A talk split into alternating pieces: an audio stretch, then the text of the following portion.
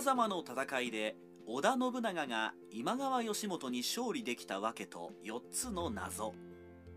教科書にも出てくる桶狭間の戦い。よくすごいすごいと言われますが何がどうすごいのでしょうか。兵力にあまりにも差があったから。織田信長が弱小大名だと思われていたから。あんまり言われても全くジャンルは違いますがピカソの絵はすごいというようなことを言われている気分ですよね。なので今回は織田信長って誰というような方でも楽しんでもらえるような桶狭間のお話をしていきます。そして歴史ファンの方が読んでも楽しめるような少し濃いめのエピソードも散りばめていきます。桶狭間の戦いの4つの謎。桶狭間の戦いは永禄3年1560年織田信長と今川義元との戦です。時代としては戦国時代の初期から中期頃今からざっと500年近く前のことなので記録はそれほど残っておりません。ですのでわからないことも多くあります。信長はここで勝ったことをきっかけに天下統一へと動き出したという歴史上とても重要な戦いです。また圧倒的不利だった織田軍が勝利したということで歴史上とても珍しい戦いの一つともなっています。そう。それが最初にして最大の謎です。謎1なぜ信長は圧倒的不利な状況で勝てたのか。なぜ信長は圧倒的不利な状況で勝利することができたのか。当時の両軍の軍勢は織田軍3000に対して今川軍2万5000と言われています。これにはいろいろな説があるのですが織田軍が圧倒的に兵力で劣っていたというのは間違いないようです。さらにここで謎が深まります。謎2信長がどのように勝利したのか。どうやって信長は勝ったのか。どのようにして勝利したのか。これも大きな謎です。奇襲によって勝利したというのが教科書にも書いてある有名なストーリーです。しかし最近ではそうでもなかったという研究も見かけられるようになってきました。実際のところはどうだったのでしょうか。後ほど検証していきます。さらにここで新たな疑問も生まれます。謎3信長はなぜ籠城せずに打って出たのか。なぜ信長は城で守りを固めずに打って出たのか。織田軍は城や砦での攻防ではなく野戦と言われる戦闘をして勝利しました。一般的には兵力差が開いている状況では籠城という城にこもって守りを固めるというのがいいとされています。しかし信長は逆に城から出て今川軍に攻撃を仕掛けることによって勝利しました。どうしてこんな戦術を取ったのでしょうか。実際家臣たちは籠城の意見が多かったと記録に残っています。それを押し切ってこの作戦を実行しています。信長を決断させたポイントは一体何だったのでしょうか。この辺りも後で考えていきます。またその攻撃によって織田軍は今川軍の総大将今川義元を討ち取っています。ここも少し不思議です。謎4総大将を討ち取られる謎展開。今川軍はなぜ総大将を討ち取られるというようなことになってしまったのか。戦国時代の戦でその場で総大将が討ち取られるということは実はそれほど多くはありません。この桶狭間の戦いの他に沖田縄手の戦い有田中井での戦いなどがありますが例は少ないです。他の詳細はまた別の章で触れています。意外でしょうか？戦国時代やしめちゃめちゃ殺し合ってたんとちゃうん？と思われるかもしれませんが彼らもプロなので戦況でおおよその勝敗が途中で分かります。そして退却するので戦いの中で撃たれてしまうということが少ないのです。囲碁や将棋などでもまだ途中なのに参りました。と言って終わることがありますよね。あれも同じです。勝負のことをよく分かっている同士が行っているので勝つか負けるかというのが判断できるということですね。ですが桶狭間では総大将が討ち取られてしまっています。このことが今川軍の敗北を決定づけました。大きな謎はざっとこの4つです。ではこの後これらを解明していきましょう。実際にはどの辺りだったのか谷なのか山なのか。謎の解明の前に桶狭間とは一体どこだったのでしょうか？気になりますよね。おおよそこの辺りだと言われています。左上の方に行くと名古屋です。熱田神宮がかろうじて見えていますね。さらにこの後名前が出てくる城や砦との大まかな位置関係はこのようになります。籠城の案があった清洲城はもっとずっと北になります。もちろん信長はその清洲城から出陣しています。桶狭間というのは沓掛城と大高城の間にあります。義元は大高城を拠点に中島砦全勝寺砦鳴海城を攻めるつもりであったようです。その大高城に先陣として入っていたのが松平元康後の徳川家康。今川軍は常にこの松平元康を攻撃の前線に置いていました。ですのでこの後元康に北上させて攻める予定なので大高城の守備としてまた前線で指示を出す基地として入場しようと考えていたのでしょう。信長からの攻撃を受けたのはその道中ということになります。桶狭間という名称から谷のように誤解されることが多いのですが実際は山です。信長の足跡を記した第1級の資料新朝後期では桶狭間山と書かれています。ですがその山もやや誤解を招くのではないかと思います。現代の地理学的な用語で言うと丘です。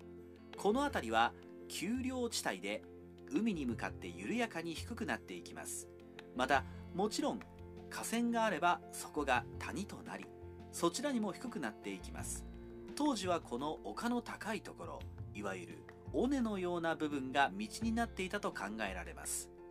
義元はその尾根を進軍していたのでしょう。これは戦略上かなり優位な状態と言えます。なぜならそこより低いところにある城や砦がおおよそ見えていたはずです。これならば織田軍が攻めてきたとしてもその姿も見えますし高いところから迎え撃つので有利になります。義元はこうやって着実に勝利の手順を踏んでいました。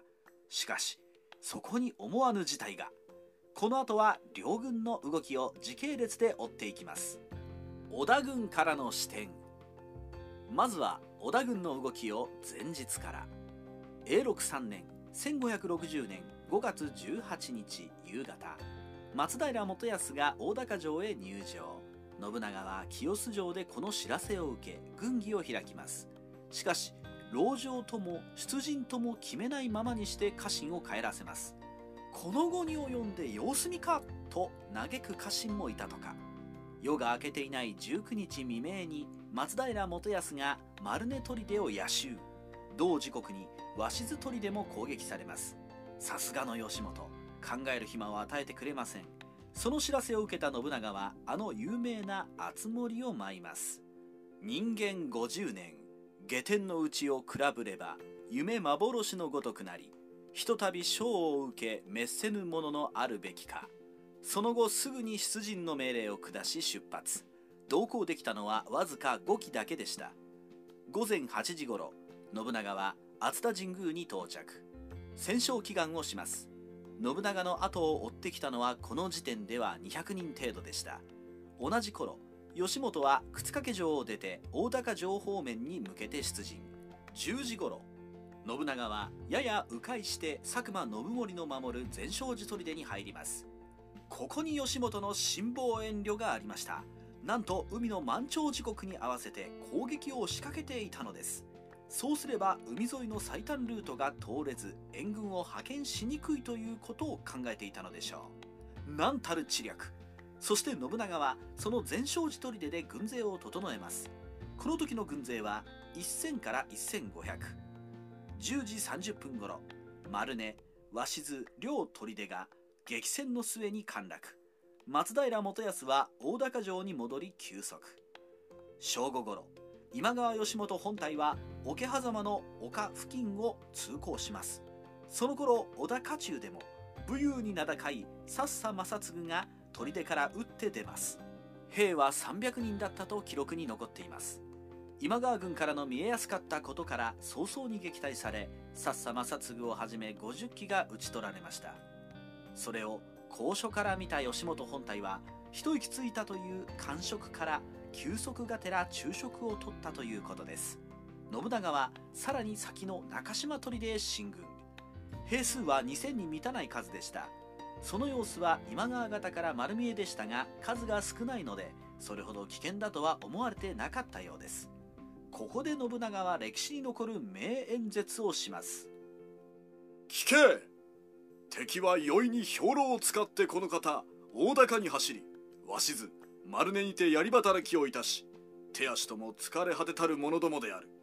比べてこなたは新手である。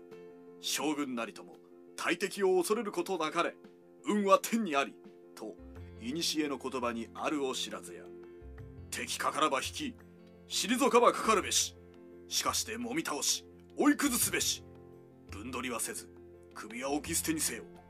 この一戦に勝たばここに集まりし者は家の面目松代に至る巧妙である。一心に励むべし。首を捨てていけというスピード重視の命令をしながら相手の行動に合わせて攻撃しろという実践的なものを織り込んだ指示ですね。その息を押し殺して信長たちは中島砦ひっそりと出て吉本本陣を目指します。砦に旗を高々と掲げたまま。ここで柳田正綱が吉本本体の場所を正確に伝えたとされます。そして信長の進軍中急な雨が降ったとされています。これにより今川軍から悟られなかったと言われています。雨が上がった頃織田軍は今川軍本陣にとても近づいていました。そして丘を駆け上がりながら突撃。今川軍は想定していなかった攻撃に総崩れとなります。混乱の中吉本はとっさに退却を命じますが道が細く軍が思うように動けません。吉本本陣は300機ほどで退却していました。そこに織田軍が猛追します。信長も最後の攻撃に加わったと伝わっています。午後2時頃ついに吉本が撃たれます。最後は服部小平太が槍で吉本を刺し毛利信介が後ろから組みついて首を取ったということです。この戦いでの戦死者は今川軍2500人織田軍830人ほど2時間という短時間決戦でした。今川軍からの視点。今川軍から見た流れも少しだけお伝えします。今川義元は約2万5000人の軍勢を率いて永禄3年1560年5月12日に駿府を出発。先方は井伊直盛でした。5月18日吉本は靴掛城入城。その夕方松平元康が大高城への兵糧入れに成功。ここで岡崎知立今岡に数千。靴掛に1500の兵を残したと言われているので翌日の吉本本体は5000程度と言われます。19日未明に松平元康が丸根砦を攻撃し井伊直盛が鷲津砦を攻撃。満潮時を狙った野衆により吉本干渉。吉本は朝になり悠々と大高城へ向けて進軍開始。正午ごろ桶狭間付近織田軍の一部さっさ正次が攻撃してきますがあっさり撃退。吉本は見晴らしもよく天気もいいので桶狭間の丘付近で休むことにします。諸説ありますがこの時に吉本軍が酒を飲んだと言われています。その記述が武田家を描いた紅葉軍艦にあります。ですがおそらくそれが真実であったとしても一部のものだけだったでしょう。今川軍はそんなに緩い軍隊ではなかったからです。その頃信長たちは砦を出ていますがその後雨が降り出したこともあり今川方の見張りは気づきませんでした。中島砦の旗が減っていないことや先ほどのさっさの突撃の後すぐに攻撃してくるとは考えにくかったのです。ですが雨が上がった頃いきなり前方から声が上がり織田軍が駆け上がってきます。この時今川軍は道に沿って細長い陣形になっていました。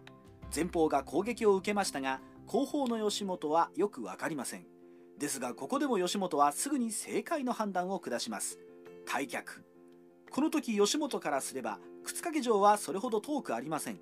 敵襲を受けたとしても城に戻れば安全です。がその退却よりも織田軍の攻撃の方がスピードが上回っていたのです。午後2時ごろ41歳の吉本は織田軍の20代の若武者たちに討ち取られてしまうのです。奇襲だったのかどうか。最近ではこの戦いは奇襲ではなく成功法であったと言われることもあります。それは昔から言われていたような織田軍が義元本陣の側面や後方に回り込んだのではないということから来ています。そう文献から推測すると義元本陣の正面に突撃したのだと思われるのです。ですが正面から突撃すれば奇襲ではないのでしょうか。いいえやはりこれは奇襲なのです。信長は砦に旗を掲げてさも砦に軍を配置したという偽装をしています。そして本当にひっそりと今川方の死角から進軍していったのです。正面切って戦うと負けるのはさっさの討ち死にでもよく分かっています。またさっさの突撃をある種の陽動のようにできないかと信長は考えたかもしれません。なので雨の中息を潜めて行軍したはずです。そして今川軍の目前になって一斉に声を上げたのでしょう。その時の今川軍はどれほど驚いたことでしょう。謎の整理。ここまで読んでくださっても結局最初の謎はあまり解決されていませんか。そうなんです。ですが一応整理しておきましょう。謎1なぜ信長は圧倒的不利な状況で勝利することができたのか。籠城せず奇襲によって大将の今川義元を討ち取ったから。謎2どうやって信長は勝ったのか。情報を重視し誰も想像しなかった時間差攻撃の奇襲を行ったから。謎3なぜ信長は城で守りを固めずに打って出たのか。本文であまり触れていませんが信長は8年をかけて平定した領土を失いたくなかったと思われます。特に海岸線付近は織田家の財政を支える交易の源であったからです。また籠城すれば負けるだろうと考えたと思います。そう唯一の勝機が奇襲でした。謎4今川軍はなぜ総大将を討ち取られるというようなことになってしまったのか。答えは奇襲を受けた場所は道が細くスピーディーに退却できなかったからです。戦いの後。この戦いの後第一の手柄とされたのは柳田正綱でした。覚えておられますでしょうか？そうです。今川義元本陣の場所を正確に伝えた人物です。